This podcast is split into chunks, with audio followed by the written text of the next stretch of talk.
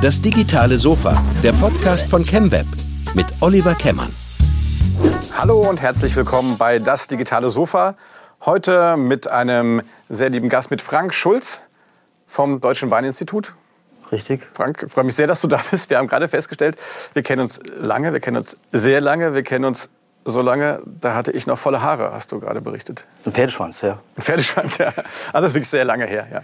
Ähm, ja, Frank, schön, schön, dass du da bist. Ähm, wie immer, vielleicht fang kurz an, erzähl mal ein bisschen was zu dir, außer dass du mich jetzt mit Pferdeschwanz äh, kanntest. Ähm, äh, was hast du gemacht? Äh, was machst du heute?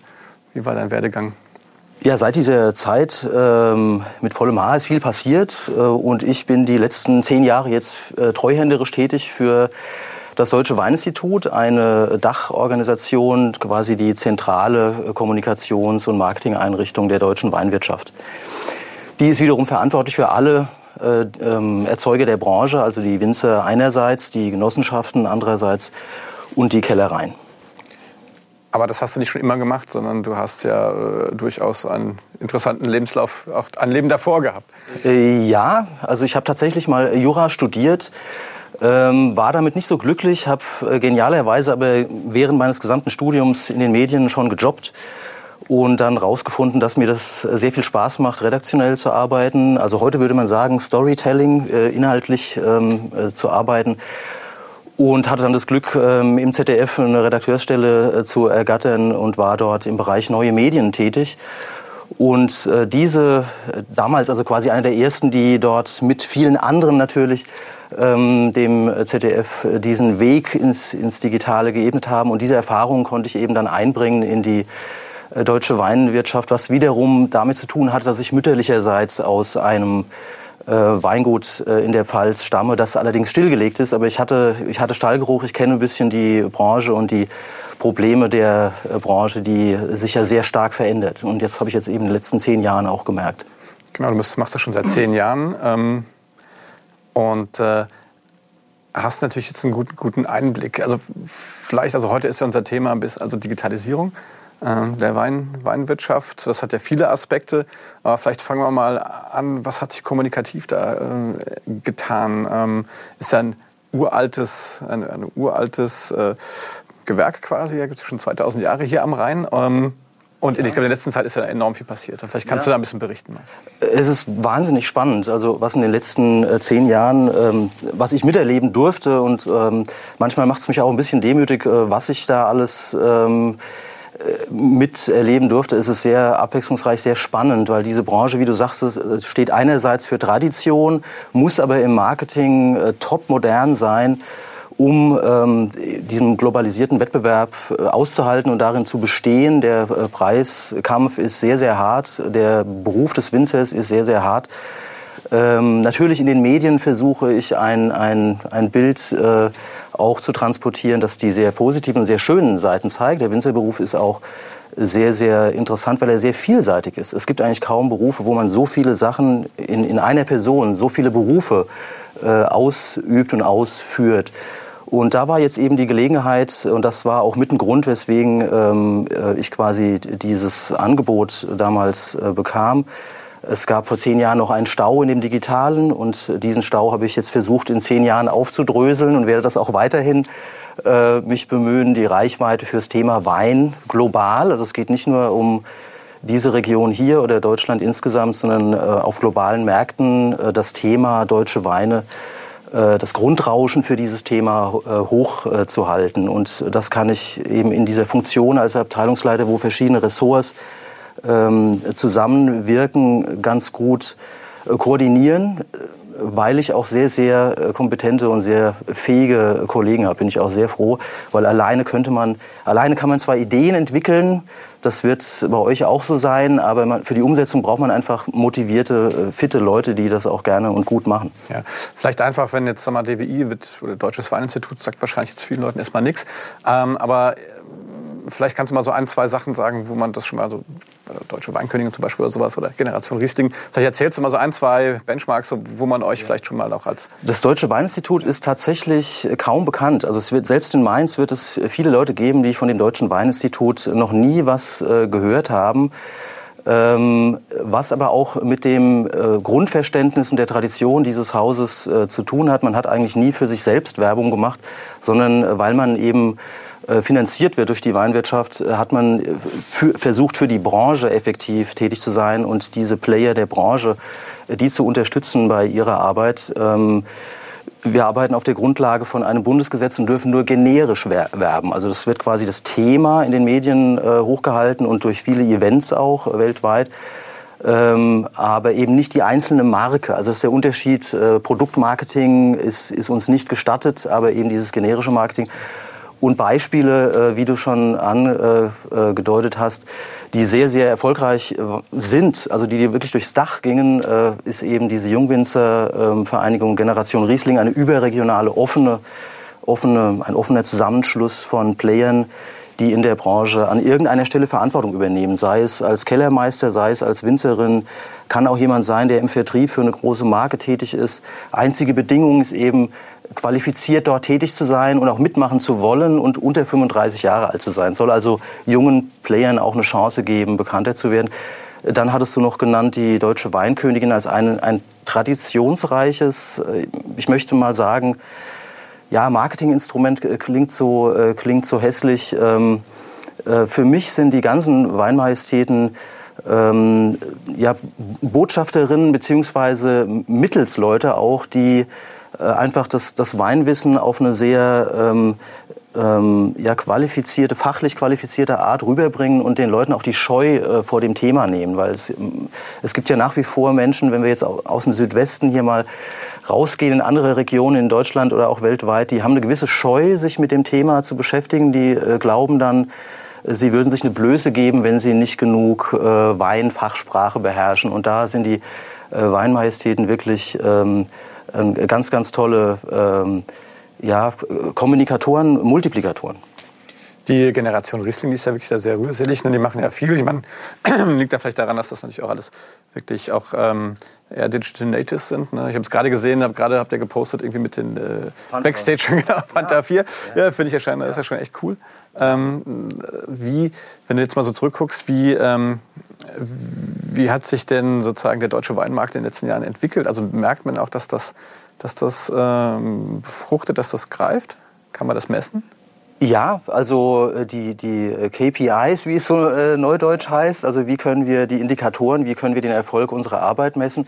In meinem Bereich ist das relativ einfach und lässt sich äh, heute ja auch ganz hart analysieren. Äh, äh steigt die Reichweite für das Thema deutscher Wein? Wir hatten vor einigen Wochen gab es eine DPA-Meldung dazu, dass ähm, die Suchbegriffe, die für die deutsche Weinbranche wichtig sind, äh, wie Leitrebsorten wie Riesling und Spätburgunder, dass die immer stärker im Netz gesucht werden und aufgerufen werden. Ähm, auch die Media-Reichweite von unserer Arbeit äh, wächst von Jahr zu Jahr. Wir haben also jetzt gerade im, im, äh, zu Beginn 2019 ähm, das letzte Jahr analysiert und sind wiederum weiter gewachsen in der Kommunikation. Das ist für mich ganz schön und für meine Kollegen ganz schön, ähm, heißt aber nicht, dass es die Branche einfach hat. Also wenn man äh, da deine Frage ehrlich beantworten möchte und dass äh, man sollte an der Stelle immer ehrlich sein, auch sich selbst gegenüber, ist es ein sehr harter, ein sehr harter Wettbewerb und es ist ganz schwierig, die Regalflächen im Handel zu halten äh, weil wir eben kein, wir sind kein Niedriglohnland. Wir sind eigentlich in keiner Branche ein Niedriglohnland, das ist nun mal so. Und man muss dann eben eine sehr, sehr gute äh, Qualität liefern zu einem wettbewerbsfähigen Preis ähm, um zu bestehen. Das heißt, diese ja, 46 Prozent Marktanteil, also fast jede zweite Flasche, so hat man das noch vor wenigen Jahren auch äh, sich ganz gut merken können, das ist auch noch nahezu aktuell. Äh, fast jede zweite Flasche Wein, die verkauft wird, ist ein, äh, kommt von einem deutschen äh, Erzeuger. Aber diese, das zu halten, das ist irrsinnig, irrsinnig schwierig. Wie weit hält denn da, oder weiß gar nicht, ob ihr da als DWI überhaupt Einblick habt, aber wie weit hält denn Digitalisierung auch in, in, in, den äh, Arbeitsprozessen äh, Einzug? Also kriegt man da was mit? Also zum Thema Smart Farming oder äh, ja. Aerial ja. Farming und sowas. Also kriegt ihr das mit? Äh, unterstützt ihr das? Ja, Digitalisierung ist quasi äh, das Thema. Also manche Leute können es zwar nicht mehr hören, dabei sind wir erst am Anfang eigentlich einer sehr spannenden Entwicklung. Das ähm, war äh, unter anderem bei der Intervitis Interfructa, eine große Messe in Stuttgart, die nur alle zwei Jahre stattfindet, war das das Hauptthema. Es ist jetzt im Moment gerade, äh, gestern, heute, morgen, äh, bei der Internationalen Grünen Woche äh, wird auch die Bundesministerin, ähm, äh, Bundesagrarministerin äh, dazu ähm, was sagen. Es ist, es ist einfach ein, ein Thema, das alle beschäftigt, auch in der Weinbranche. Also wenn man jetzt daran denkt, an den Einsatz von Drohnen, an den Einsatz von Robotertechnik, an den Einsatz von Analysegeräten, also äh, Refraktometer oder auch äh, Geräte, die über GPS Informationen weitergeben können. Das betrifft jetzt die Produktion, auf das ist die, der eine Teil deiner Frage und äh, der andere Teil deiner Frage betrifft ja das Marketing. Und da ähm, äh, entwickelt sich ja auch mit einer irrsinnigen Geschwindigkeit, dass, wie das eben bei technologiegetriebenen Themen der Fall ist, neue Apps, die dann für die Konsumenten sehr, sehr angenehm sind, für die Winzer nur zum Teil. Also wenn wir an diese Apps denken, wo man äh, äh, na, Etikettenscanner, also wo man Preise in Sekunden schneller vergleichen kann, das ist natürlich für, für Verbraucher äh, kann das sehr praktisch sein. Super, ganz ehrlich, ganz, ich bin super Wein, ich habe mein äh, ja. digitales, also ich begeistere mich ja da mehr noch für, mein, für das Sammeln von Wein. Ah, ja, muss man ja auch mal sagen, aus, aus der Konsumentensicht ja. ist das klasse. Ich verstehe natürlich, die Transparenz ist natürlich nicht immer... Äh, ja, also wir, wir alle sind ja auch Konsument, also egal, ja. was wir beruflich machen. Ähm, nur äh, ja, gleichzeitig muss man natürlich auch sehen, für den, für den Erzeuger bedeutet das noch mehr Wettbewerb, noch mehr Vergleichbarkeit. Ähm, und ja, also man muss sich einfach als Erzeuger auch klar machen, der, man hat jetzt nicht nur in dem, in dem in dem Discounter um die Ecke, in jedem Ort hat man äh, Weine aus der ganzen Welt als Wettbewerber. Nein, jetzt hat man auch noch diese, diese knallharte Vergleichbarkeit äh, von Preisen und das ist ähm, und ich bin ja jemand, der viel mit Technologie äh, arbeitet und Technologie an sich auch auch wertschätzt die Möglichkeiten, die man, die positiven Möglichkeiten, die man dazu, äh, ähm, dadurch hat. Aber es ist eben zugleich auch eine, eine riesige äh, Herausforderung, dann zu bestehen am Markt. Wir haben ja einen offenen Markt, der, der sehr geschätzt wird. Aber ist das nicht aber auf der anderen Seite nicht auch eine Chance, auch für deutsche Winzer, vielleicht für junge Winzer, auch im, im internationalen Markt mal ein bisschen Fuß zu fassen? Wie ist überhaupt so der, der, Blick, wenn man mal den Blick aus Deutschland raus, äh, ist das in den, anderen, äh, in den anderen großen Weinländern, ist das da anders? Sind die weiter als wir? Wie ist denn da? Mach mal so einen kleinen Wrap-up, wie... Ja, das, das beschäftigt uns im Moment sehr. Also der, der Blick über die Grenzen von Deutschland hinaus. Vielleicht noch ein Wort zu den, zu den deutschen Konsumenten. Die deutschen Konsumenten sind eben wahnsinnig äh, qualitäts- und, und preisbewusst äh, oder preissensibel. Ähm, und wir haben hier durch diesen, weil, weil es keinen anderen Markt auf der Welt gibt, der so viel äh, in der Weinbranche, so viel Wettbewerb aushalten muss, ist eben hier der, der Preiskampf auch besonders heftig. Wenn Sie jetzt, äh, äh, wenn man jetzt ähm, über den Tellerrand von Deutschland hinausguckt, und das sollte man unbedingt tun in der Weinbranche, weil es ein globalisierter Markt ist, dann gibt es eben Exportmärkte, die sind tatsächlich interessanter. Also interessanter insofern für den deutschen Erzeuger, weil die Wertschöpfung besser ist, beispielsweise skandinavische Länder oder Dänemark oder USA. Natürlich im Moment wird sehr viel über China geredet. Das äh, ist sicherlich auch ganz spannend, aber auch noch sehr schwierig. Und man weiß nicht so genau, äh, ob das auch wirklich nachhaltig toll wird. Das werden wir sehen. Wir hoffen es alle sehr. Ja. Gibt's denn, erzeugen die Chinesen auch Wein eigentlich? Die Chinesen erzeugen selbstverständlich auch Wein. Die Chinesen haben schon vor über 20 Jahren ähm, also erstens ist die, muss man dazu sagen, die chinesische Weintradition ist äh, äh, Jahrtausende alt, noch viel älter als die hiesige. Das machen sich viele Deutsche gar nicht klar. Aber wenn man jetzt mal die jüngste Vergangenheit, die letzten zwei, drei Dekaden sieht, da haben die Chinesen eben auch äh, technologisches Wissen aus Deutschland eingekauft. Und zwar nicht nur ähm, reine Technik, sondern eben auch Kellermeister. Also tolle Kellermeister. Ja. Die einfach abgeworben wurden. Und insofern sind die Chinesen wie in vielen anderen Branchen da auch äh, zum einen emsig und fleißig und eben auch äh, ähm, werden da sicherlich auch, auch weiter, ähm, weiter arbeiten. Ähm, ich will jetzt niemandem Angst machen, weil ich bin wirklich sehr überzeugt von, der, von dem Preis-Leistungs- oder ich, ich spreche immer von dem Preis-Genuss-Verhältnis in Deutschland. Das ist herausragend gut. Es ist nur so, dass man eben äh, in China irgendwann auch einen, äh, einen gigantischen Wettbewerb hat. Ja. Das ist einfach so. Ähm, ähm was, wenn wir jetzt aber weiter über, die, über digitale ähm, Technik. Techniken irgendwie weiter reden, ähm, gibt ja auch schon erste Ideen, dass man zum Beispiel über, über Blockchain-Technologien quasi die die, die Herkunft und den, die Echtheit von Weinen ja, Ja. Äh, nachweisen kann. Äh, das impliziert ja auch, dass man mittlerweile auch technisch so weit ist, dass man Weine äh, gegebenenfalls einfach künstlich reproduzieren kann. Ne? Ist das Zukunftsmusik? Äh, Ist das äh, Horrorszenario? Oder?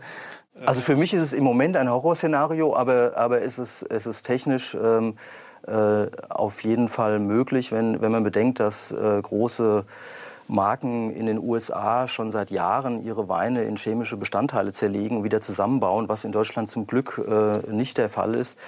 Ähm, hier wird ja sehr stark, und nicht nur in Deutschland, also europaweit wird ja sehr stark auf Regionalität und auf Herkunft gesetzt. Und man kann ja tatsächlich, das ist kein, kein äh, äh, nicht nur ein Marketing-Gag, man kann äh, Bodenprofile, also wenn man jetzt mal hier in Rheinland-Pfalz an die Mosel denkt, Schieferboden, das kann man einfach, die ähm, Mineralität, das kann man schmecken. Ich habe das früher, bevor ich äh, diesen harten äh, Wechsel beruflicher Art hatte, habe ich das äh, selbst äh, gar nicht so, mir so vor Augen geführt. Aber es ist tatsächlich möglich. Natürlich, aber um auf die Frage zurückzukommen, ist ja ein Zukunftsthema. Es ist äh, ähm, Wahnsinn, was man in der Technik alles äh, äh, durch Analyse und durch Biochemie erreichen könnte. Also nicht nur in der Theorie, auch in der Praxis.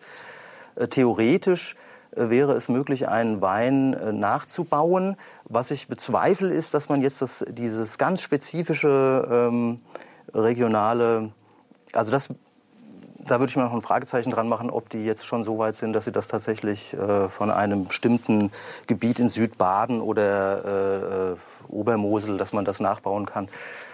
Hoffentlich nicht so schnell.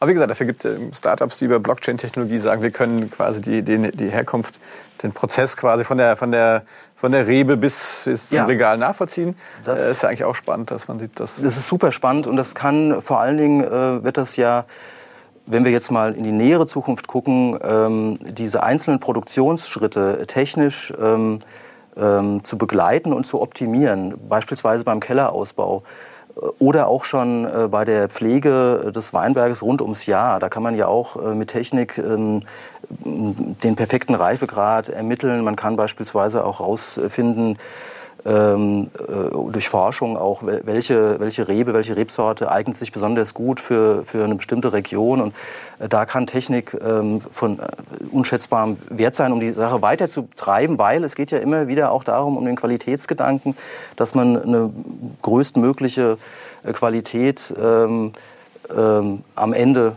hat, damit sich die Arbeit auch gelohnt hat und man eben auch im Wettbewerb, da sind wir wieder bei dem Thema, das ist halt einfach so, wir sind sehr, die Branche ist sehr getrieben vom Wettbewerb und da muss man einfach auch äh, eine tolle Qualität abliefern. Was sind denn so die, die größten, äh, sag ich mal, Importländer für deutschen Wein international gesehen? Also, äh, du meinst, Also die, die deutschen Wein- Weine importieren, also wo, wo, wo, exportieren Ja. wir am meisten hin? So rum. Also es ist immer noch, immer, ja, ich, genau, also wir äh, drehen es gerade immer andersrum, aber ähm, nein, nein, die Frage ist ja äh, klar, also das ist immer noch die USA, USA als größter Markt. Natürlich jetzt durch die äh, Trump-Regierung war einiges oder ist einiges ein bisschen äh, schwieriger geworden, aber im Prinzip ist das ein, ein, ein sehr bedeutender Markt. Und dann kommt ähm, äh, früher war dann direkt danach Großbritannien, das ist inzwischen, sind das die Niederlanden. Die Niederlanden ist ja traditionell ein Land, das sehr, nicht nur die deutschen Weine sehr schätzt, sondern eben auch im Handel sehr aktiv ist. Und ähm, dann wäre schon äh, Skandinavien zu nennen, Norwegen, Schweden, Finnland. Ähm, ja, und so geht's dann weiter. Wir haben jetzt seit kurzem auch wieder ein Büro in, in äh, Russland. Ähm, China ist natürlich, darf man nicht vergessen, in Schweiz, in der Schweiz, in dem kleinen Land Schweiz nimmt die Wertschätzung deutscher Weine stark zu. Also es gibt durchaus, gerade was Exportmärkte betrifft, auch sehr positive und, und mutmachende ähm, Anzeichen, was äh, deutsche Weine betrifft. Und das ist auch wichtig. Es ist sehr wichtig, dass wir auch ähm, diese Nachfrage da ist. Ähm, ich habe gelesen, dass ähm, speziell auch in den USA, da gibt es Studien, dass äh, wirklich, ich glaube, über 40 Prozent der, der Weinkäufer mittlerweile Millennials sind. Also junge Leute, die sozusagen den Wein äh, auch für sich entdecken, ne, die auch durch ja, äh, wahrscheinlich ganz anders über digitale äh, Kommunikation erreicht werden können. ne? Also sind da die Prognosen, dass das hier ähnlich ist? Also interessant ist, ähm, es gab gerade letzte Woche einen Artikel in der äh, äh, Frankfurter äh, Sonntagszeitung zu diesem Thema, zu deiner äh, Frage. Ähm, es, unter anderem hat sich äh, Gergel, Gergely Solnocki, ein Professor in Geisenheim, auch mit dem Thema beschäftigt, der in diesem Artikel auch zur Sprache kommt. ähm, wissenschaftlich und, und er hat eben herausgefunden, dass heute der Anteil der ganz jungen Leute, also quasi um die 25 rum, dass die, die Frauen sich in diesem Alter mehr mit dem Thema Wein beschäftigen als die Männer.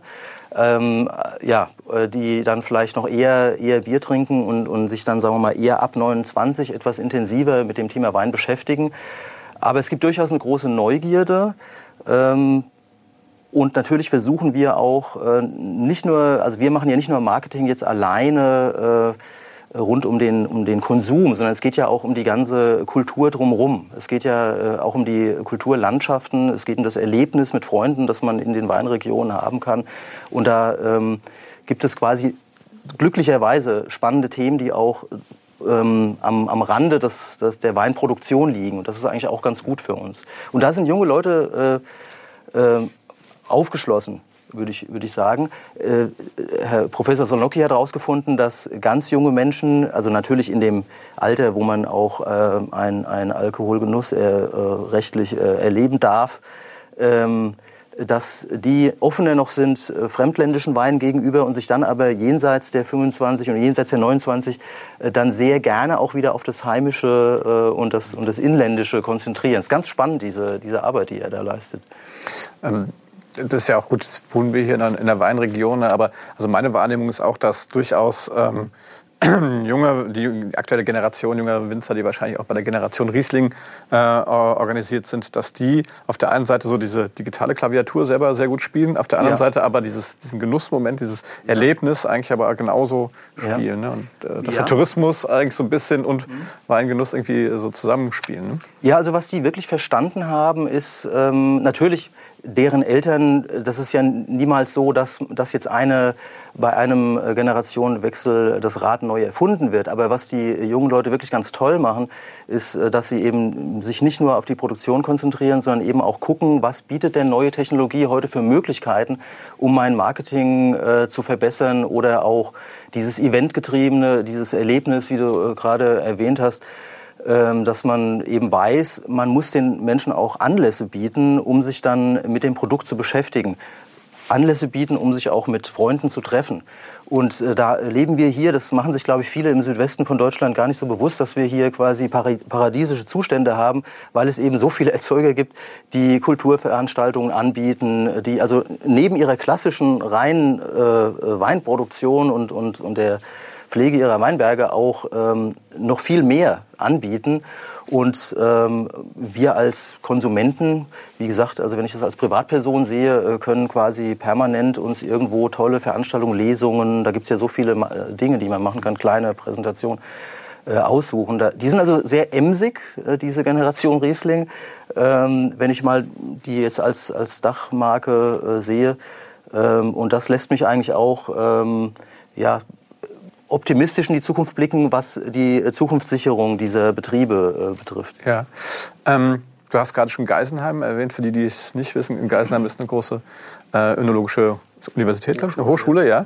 Ähm, da bist du auch Gastdozent? Da bin ich als Gastdozent für Medienprojekte tätig seit einigen Jahren, ja. Äh, und du hast dich, ich, schon eine Überleitung jetzt, aber du hast ja mit dem Thema äh, Word-of-Mouth-Marketing im Wein beschäftigt. Ja, ähm, Genau, also Empfehlungsmarketing äh, ist wahrscheinlich so alt wie die Menschheit, ja. äh, würde ich mal sagen. Aber ähm, es ist immer wieder auch wert, sich äh, bewusst zu machen, wie genial, äh, also Word of Mouth, dieser, das, ich habe mal einen, äh, einen englischsprachigen äh, Artikel dazu verfasst, der im Netz auch abrufbar ist. Also wenn man über Word of Mouth und Weininstitut findet man diesen Artikel frei wo ich so ein bisschen zusammengefasst habe, was so, was eigentlich so genial für die Weinbranche ist, wenn eben ähm, äh, Leute tolle Erlebnisse haben in, in, in, bei einem Weinevent, bei einem Weingenuss und das dann weitererzählen. Das ist natürlich großartig. Also was Besseres kann einem gar nicht passieren.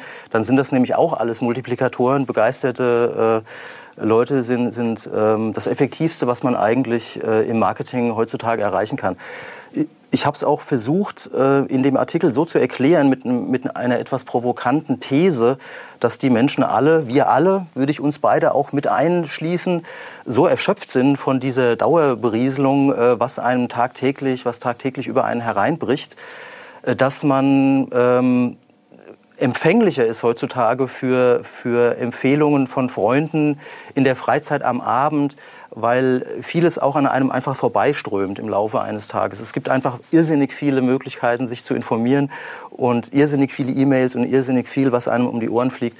Und umso, umso wichtiger, das war so ein bisschen die These dieses Artikels auch oder dieses Buchkapitels, ähm, ähm, die These, dass eben gerade weil so viel los ist, man äh, mit dem Empfehlungsmarketing, also quasi back to the roots, äh, sich wieder auf alte Sachen zu besinnen und ähm, durch Word of Mouth äh, Erfolg haben. Und das, das funktioniert tatsächlich auch. Da gibt es viele Beispiele, unter anderem in der Generation Riesling. War das jetzt ein Plädoyer für oder gegen Digitalisierung? nee, nein, das, das war, äh, das eine schließt das andere nicht aus. Also man muss natürlich auf sich, das ist, gilt übrigens für viele andere Dinge natürlich auch. Also äh, es ist durchaus ein Plädoyer, sich mit ähm, Technologie offen vor allen Dingen, ergebnisoffen auseinanderzusetzen. Es wäre jetzt auch völlig falsch, wenn ich sagen würde, äh, man muss dies und das machen, sondern äh, die, die äh, Winzer sind ja ähm, Einzelunternehmer, die sind alle nicht auf den Kopf gefallen. Die äh, finden dann schon raus, was ist für sie jetzt effektiv. Also ich, ich plädiere eigentlich immer nur dafür, für je, bei jedem einzelnen Fall, wenn ich jetzt äh, in einer Einzelberatung wäre, dass man das versuchen sollte, vorurteilsfrei sich mit neuen Dingen zu befassen und dann raus. Manche Sachen gehen dann durchs Dach und andere Sachen sind Rohrkrepierer und dann hat man ein, ein, ein Learning und hat, kann dann sagen, okay, das hat für mich funktioniert ähm, über, auf, auf, dem Wege einer App ähm, quasi äh, leichter erreichbar zu sein für Gäste, also recherchierbar zu sein. Das kann ja ein Riesenvorteil sein. Das Deutsche Weininstitut bietet solche äh, Möglichkeiten an. Es gibt auch äh, im Play Store unter Weininstitut würde man auch eine App dazu finden, wo dann äh, Winzer, der Winzer in meiner Nähe kann man recherchieren oder man kann Veranstaltungen recherchieren und das kann ja für den einzelnen Winzer eine große Chance auch sein. Ähm, wenn wir jetzt nochmal mal so einen Blick auf die unterschiedlichen digitalen, jetzt aus der Marketing-Sicht auf die Kanäle werfen, ähm, auch jetzt mal in zwei, drei Sätzen ähm, vielleicht mal so die, die großen Player abgeklappert. Was ist so das Effektivste? Kann man da eine Empfehlung sogar aussprechen irgendwie? Oder was ist so eure Erfahrung? Was, was, was passiert da? Äh, oder wo funktioniert es am besten? Äh, Player in der... In, Im Sinne von, von, von Facebook oder Twitter so. oder äh, was, ah, YouTube? Also was, ja. wenn man jetzt, im, wenn jetzt draußen ja. vielleicht ein Winzer zuhört und sagt, okay, ja. wo, wo stecke ich denn dann meine Ressourcen am ehesten rein? Habt ihr da Erfahrungen? Gibt's da? Ja, äh, da gibt es äh, eine Menge Erfahrungen. Äh, die, also wir werten das auch tagtäglich aus, was besonders effektiv war. Und natürlich kann man grundsätzlich sagen, dass, dass Facebook einfach nach wie vor, auch wenn viele äh, Techies inzwischen abwinken und sagen, ja, das Publikum wird zu alt und so, Facebook ist einfach nach wie vor sehr, sehr effektiv und man kann für, für relativ kleines, also wirklich einen schmalen äh, Werbeeuro, äh, kann man da auch äh, eine Veranstaltung pushen, wenn man 50 Euro hinten dran hängt und will das einfach bekannter machen. Das ist jetzt um Himmels Willen äh, kein Plädoyer für dieses Unternehmen Facebook, sondern ähm, mir geht es eigentlich um was anderes. Instagram erreicht natürlich viel jüngere Leute, das kann man auch wiederum auswählen. Wir haben im Moment dank eines sehr erfolgreichen studentischen Projektes gerade 1200 neue Abonnenten hinzugewonnen bei unserem Kanal. Aber das, es gibt Winzer, die sind wesentlich effektiver natürlich noch in dem, weil sie viel spitzer auch kommunizieren können als wir. Ähm, also Instagram grundsätzlich jüngere Leute, Facebook etwas ältere Leute. Ähm, das Geheimnis steckt aus meiner Sicht ähm, in der, in der äh, Multi- also früher sagte man Multi-Channel, Multi-Channeling. Darf man, glaube ich, heute. Das, ja, dass man einfach auffindbar ist und äh, das ist wie so eine, man muss die ganze Klaviatur äh, spielen. Wenn man damit anfängt, dann sollte man sich auch äh, damit befassen. Ja. Es gibt natürlich auch äh, Winzer, die tatsächlich, äh, nicht jeder ist familiär so aufgestellt, dass man das alles noch nebenher so erledigen kann. Ja. Wenn man das, das, Glück hat, dass man Tochter, Sohn, Neffe, Nichte, jemand, der sich damit gerne beschäftigt, und es gibt junge Leute, die da einen riesen Spaß mit haben und die sind auch effektiv, dann ist es einfach für, das, für die Beka Bekanntheit der Marke und auch um auf einzelne Events hinzuweisen, sind diese ähm, sozialen Netzwerke unheimlich effektiv. Und je besser man verdrahtet ist, das ist auch das Schöne an Hochschulen.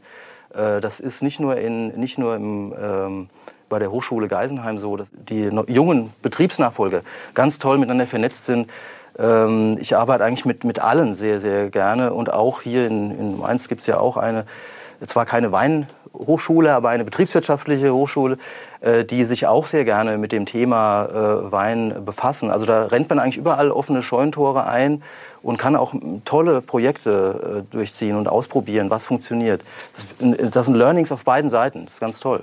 Bietet ihr vom, vom DWI auch, ähm, sage ich mal, Fortbildungsmaßnahmen für Winzer jetzt an zum Beispiel? Oder für Kellermeister, wie auch immer? Äh, Gibt es da Angebote von euch oder ist das nicht so euer Ressort?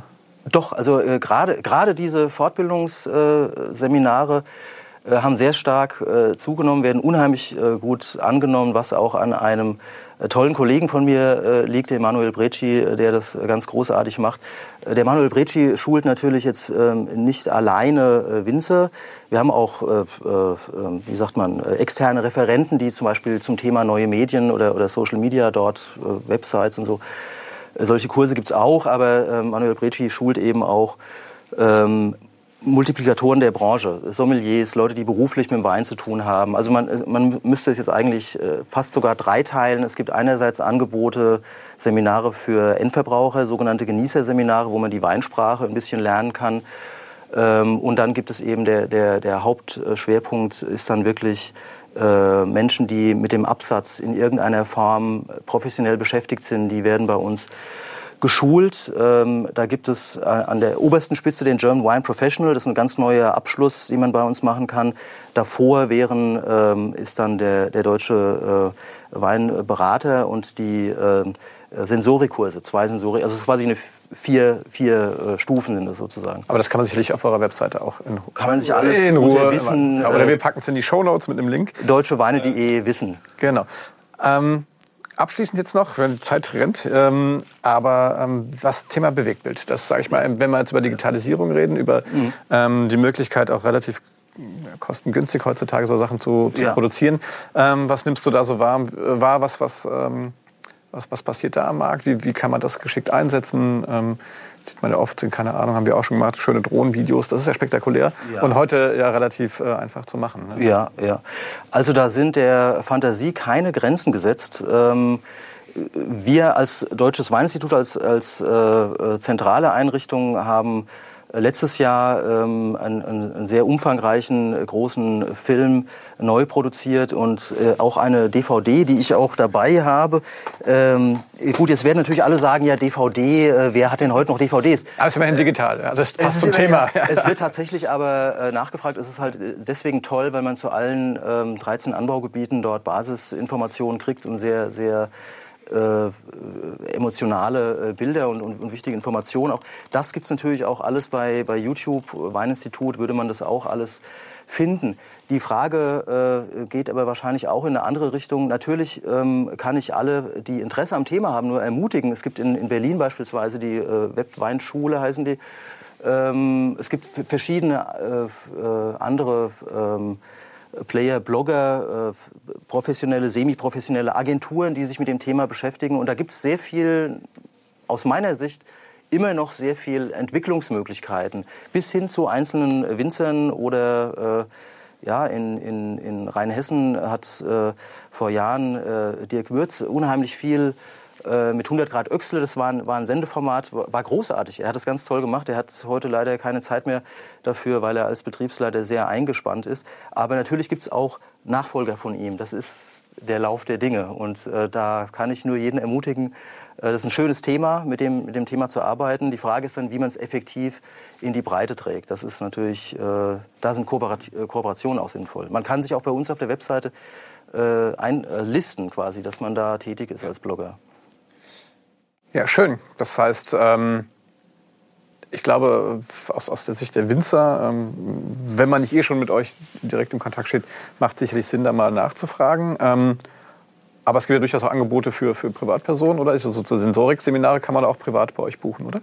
Sensorik, genau. Also man kann äh, dieses, das wäre das Weingenießer-Seminar. Also es gibt eigentlich ähm, ähm, ja, wir, wir haben ja äh, quasi, also mein Arbeitgeber, das Deutsche Weininstitut, hat sehr viele Zielgruppen. Das ist schon sehr breit. Also man muss immer überlegen, macht man was für Endverbraucher, ja. Äh, für die Branche selbst, äh, für die, für die Erzeuger oder die, die, die am Absatz beteiligt sind oder eben auch für die Presse. Die, also die Ja. Presse rennt uns eigentlich seit Jahren wirklich die Bude ein, was für uns natürlich toll ist, weil sie gerne mit dem Thema arbeiten und wir eben zunehmend auch in die Situation geraten. Das ist insofern eine sehr, sehr top aktuelle Frage, dass wir nicht nur fertige Textstücke und, und Bilder zur Verfügung stellen. Da gibt es ja auch eine Fotodatenbank bei uns, wo man sich registrieren kann, wo Winzer auch kostenlos Bildmaterial für ihre Webseite herkriegen. Äh, nein, man, es wird auch immer mehr, wir werden irgendwann nicht umhin kommen, auch eine Filmdatenbank äh, vorzuhalten, was es derzeit bei uns noch nicht gibt, weil wir eben nicht ein Medienunternehmen sind, aber ein bisschen, ein Teil von uns. Ja, schön. Ähm, wagen wir da vielleicht zusammen einfach noch mal so einen Blick in die Zukunft. Also wie sieht, wie sieht die Weinbranche in zehn Jahren aus? Die Weinbranche hat sich in zehn Jahren, und zwar rasend schnell, noch stärker professionalisiert. Sie konsolidiert sich bereits seit 10, 20 Jahren. Das wird auch weitergehen. Ähm, Es, es wird äh, alles, in jedem Bereich, wo wir jetzt dran denken, ob es Technologie ist, ob es Werbung, Marketing ist, auch Beratungsbedarf, ist enorm groß. Es wird professioneller werden, was nicht heißen soll, äh, dass die äh, Generationen davor nicht professionell gearbeitet hätten, aber die hatten eben ganz andere Herausforderungen. Und ähm, ich bin sehr zuversichtlich, sage aber auch, bleibt offen, alle in der Branche, redet miteinander in der Branche, tauscht euch aus, redet mit den äh, Leuten, die euch helfen können. Also auch, auch was eure Profession betrifft, das sind natürlich alles wichtige Kontakte für Winzer. Und dann muss man immer abklopfen, gucken, was ist für mich gut, was ist für mich nicht gut, was bringt mich weiter. Am Ende des Tages muss jeder gucken, wie er auch seine äh, tollen Produkte verkauft.